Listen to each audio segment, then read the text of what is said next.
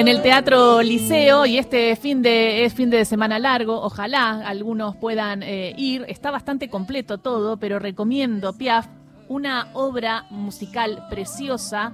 eh, comandada por Elena Roger, que lo hace de manera magistral y está en línea para charlar un poco sobre esta interpretación. ¿Cómo estás, Elena Roger? Acá Gisela Busanichi y Carlos Ulanowski te saludan. ¿Cómo están? ¿Cómo andan?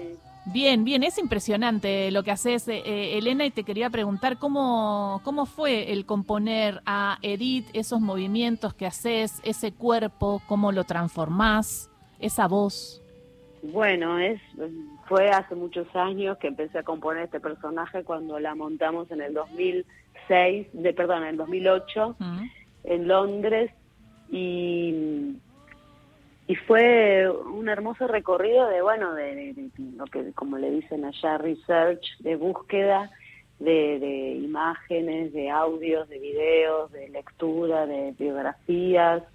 Y un poco bueno todo lo físico se saca de a partir de las imágenes que están en YouTube. Y en este en este momento había eh, VHS que yo pude ver algunos DVDs eh, museo en París y bueno después todo lo que uno se puede imaginar de cómo unir en una en una obra que es una ficción de alguna manera porque por más que está basado en hechos reales diálogos y cosas son ficcionadas no pero es un fue un viaje muy interesante es un personaje muy rico muy hermoso eh, con un con un eh, acompañada de una música extraordinaria de la época no también Eh, hola, Elena, buen día. ¿Cómo andás? Eh, bien. Este, no, simplemente yo la vi en temporadas anteriores, la obra también me encantó, me pareció un, un enorme espectáculo y, y vos en, un, en una recreación tan fina, tan delicada, tan acertada,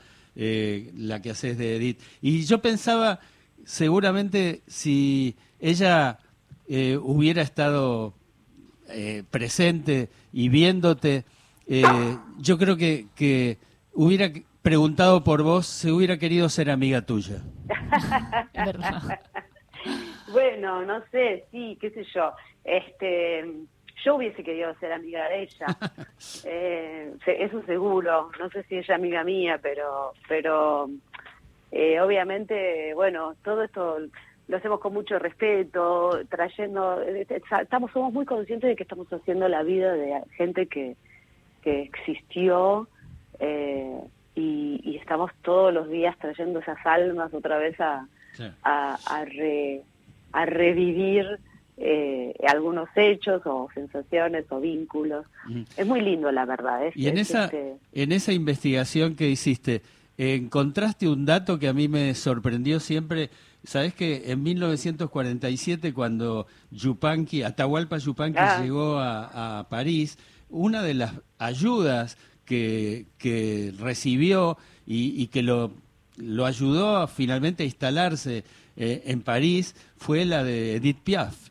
Sí, mira, yo lo que tengo en la mente, porque hace mucho que lo leí, puede ser que en mi cabeza ahora diga cualquier cosa, pero yo lo que leí es que él estaba tocando en la calle, ella lo escuchó, le encantó, lo llamó para, le dijo, vamos, vamos, eh, quiero que toques en mi recital, y armó un concierto, y cuando salió, dijo, con ustedes Atahualpa Yupanqui, y se fue, Ese- y lo dejó tocando a él. ahora, te- la lo, lo puedo creer porque ella también surgió de la calle y tuvo esa oportunidad. Alguien la vio. Sí, ella también, y ella también dicen que era muy generosa. Y, y, y creo que sí, que también había tenido algunos algunas situaciones con algunas cantantes femeninas, pero que enseguida las remendó eh, llevándoles flores. situaciones un poco de... En esa época era tenían una canción y era como eran dueñas de la canción, ¿viste? La estrenaban y la tenían que cantar creo que como por un año en exclusividad.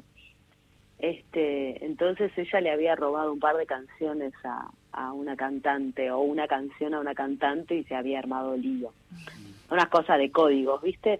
Pero bueno, ella una, una yo siento que era una mujer que tenía muchas ganas de vivir, que tenía mucho humor y que y que bueno, sufrió en la vida como muchos sufrimos en la vida, o sea, también tuvo desgracias, pero no yo no la veo desafortunada, al contrario, siento que es una mujer que fue muy afortunada porque nació en la calle y llegó a ser la, la, cantante mejor paga del mundo y querida y triunfó y pudo hacer lo que le gustaba, que era cantar, porque ella no es que no le gustaba cantar, ella amaba cantar, mm.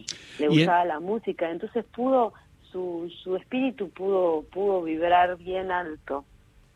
Eh, digo, hablando de solidaridad, de generosidad, que es la palabra que eh, vos utilizaste hace un ratito, me acordaba de un proyecto solidario tuyo que fue el proyecto Nave Tierra en Ushuaia, una casa totalmente construida con materiales reciclados y quería saber en qué estado estaba ese proyecto.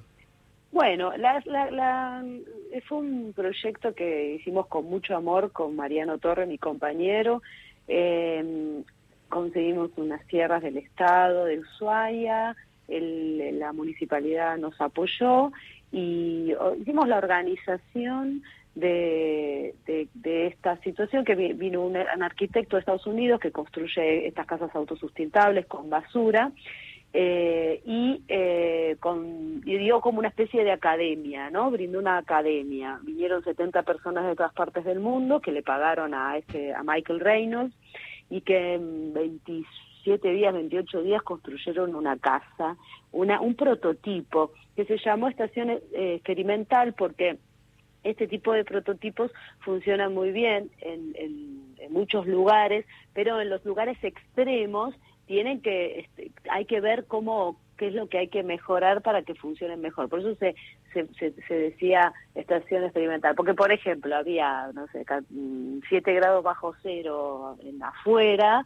y, y, adentro había 14 grados, sin calefacción. Claro, 14 grados igual es frío adentro pero eh, es muchísima la diferencia de temperatura, o sea que funcionaba, pero como en Ushuaia no hay tanto sol, este era bastante difícil calentar esa nave. Bueno, el hecho es que eh, en este momento, por ahora, la nave no se encuentra abierta, eh, obviamente la, intendencia cambió de, de, gobierno y bueno, y desgraciadamente no, no han sabido valorar lo que en ese momento se hizo con tanto amor. Así que en este momento se encuentra cerrada. Yo sé que hay un grupo de personas de Ushuaia que está empujando para que se vuelva a abrir y para que entre se, la, haga una puesta en valor porque la han dejado de caer bastante. Así todo, la nave sigue en pie, así que la estructura es fuerte.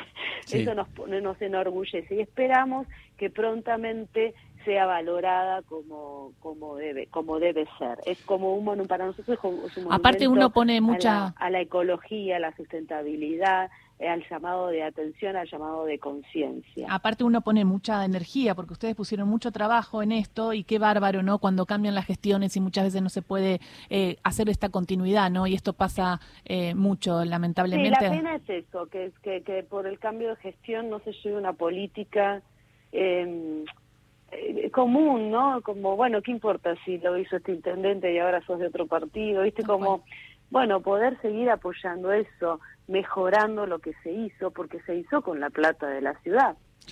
Entonces, no es que se puede tirar a la basura, hay que valorarlo. Pero bueno, eh, será un problema de, de, los que tienen ese problema en la cabeza. Ojalá la, la ciudad de Ushuaia y los pobladores de Ushuaia tomen conciencia y ellos, a pedido de ellos, pueda hacer que esta puesta en valor y que esta casa y este prototipo realmente sea valorada. Porque mira, te cuento, además después de ese proyecto que nosotros hicimos, se hizo, a raíz de eso, se logró hacer una, un conservatorio de música en la isla de Pascua, se hizo una escuela en, en Jauregui Uruguay. Hay una escuela municipal en Mar Chiquita hecha con esta misma tecnología, de la misma manera que nosotros hicimos, que se hizo con una eh, como, como escuela, como fueron voluntarios a, construirla. Y así en toda Latinoamérica, Latinoamérica hay un montón de prototipos y se, van a seguir haciendo. Entonces nosotros fuimos los primeros en Ushuaia en hacer esta casa y no es ah, valorada. Es angustiante, pero bueno, será será algo para para para bueno, para el futuro, en algún momento se remendará. Tuve la posibilidad de visitarla, la verdad que era una, un proyecto súper interesante, una casa hecha con neumáticos, con botellas, con maderas y otros materiales recuperados, ¿no? Eh, y, y, era un lugar atractivo, digo, uno se sentía bien adentro, además. Sí, es una, es una casa que además eh, tiene como quizás para la construcción no se puede utilizar todos los sistemas, pero puede, puede, eh, tomarse ejemplos como construir una, casa, una pared con botellas o, o, la manera como está direccionada hacia el norte para tener más luz y más calefacción, para, para que para recolección y reutilización de aguas, para poder tener una huerta interna, eh, un montón de cosas de, propiedades para, para poder implementar en una construcción un poco más consciente de la que estamos haciendo nosotros ahora en masa. Y hoy eh, la creadora de Nave Tierra está en el liceo. Y está haciendo Piaf. Eh, bueno, hermoso, vas a estar cuántos meses más haciendo Piaf y lo que sí sé es que está bastante difícil conseguir entradas, por eso eh, sé que muchos oyentes de Radio Nacional aman el teatro y les encantaría Piaf. ¿De qué, ¿De qué manera pueden hacerse de una entrada? Bueno, la, la, la, la técnica es todos los miércoles a las 10 de la mañana se ponen en venta las localidades para una nueva semana. Bien. Eh, es este Plateanet. Es eh, también hay una una entrada muy muy económica de mil pesos que es la tertulia. Es son tres pisos por escalera, por eso se vende a menores de 25 años pero es una manera de acercar a los jóvenes a ver teatro también. Mil pesos no es nada, la verdad. No, y se llena, ¿eh? porque lo vi, eh, está es bien arriba y está lleno de jóvenes que pagan mil pesos y pueden ver desde el liceo. Qué teatro aparte precioso, el liceo, y de donde estés ves perfecto. Sí, ves, obviamente ves un poco más lejos, pero se escucha muy bien, como siempre, desde arriba se escucha mejor y, y se ve también, bueno, se ve un espectáculo, pero bueno, si no, después las cosas entradas son muy caras, pero me parece que para tener una experiencia teatral, poder ver la obra, escucharla, tener conocimiento de cómo es, no está mal la tertulia por mil pesos. Y después este, nosotros vamos a seguir hasta diciembre, seguro, y después veremos, estamos haciendo paso por paso, según compromisos y cuestiones, eh, así que... ¿La mostraste en Francia, Elena? No, no me atrevería pero sabes que está, pero está más que a la altura, ¿eh? Pero lo que pasa es como si nosotros, no sé, viniera un francés a hacer de Gardel. Sí, entiendo, entiendo. Es algo que a nosotros, para mí, me parece que estamos, estoy muy a la altura de algo internacional, pero no sé si de algo francés. Francia, Francia. Entiendo. ¿Entendés? Es como mi acento seguramente saltaría, aunque vienen muchos franceses, han venido gente que habla francés y te dicen que se entiende perfectamente y que soy igual y qué sé yo, pero hay que ver un oído francés o, bueno, mismo también, bueno, por supuesto sería en castellano, con lo cual sería raro para ellos ver a, a una Edith Piaf hablando en porteño. No sé, no me atrevería, pero estoy muy contenta de estar haciéndola en Buenos Aires y, y bueno, es, maravillosa. sigue el trayecto Piaf. Bueno, es maravillosa, felicitaciones. Queríamos de alguna manera rescatar esto, contarles entonces que las entradas están los miércoles eh, por la mañana y que si pueden y tienen la oportunidad no se la pierdan. Muchísimas gracias, Elena Roger. Un placer siempre hablar con vos. Muchas gracias. Que tengan una hermosa mañana. Beso grande.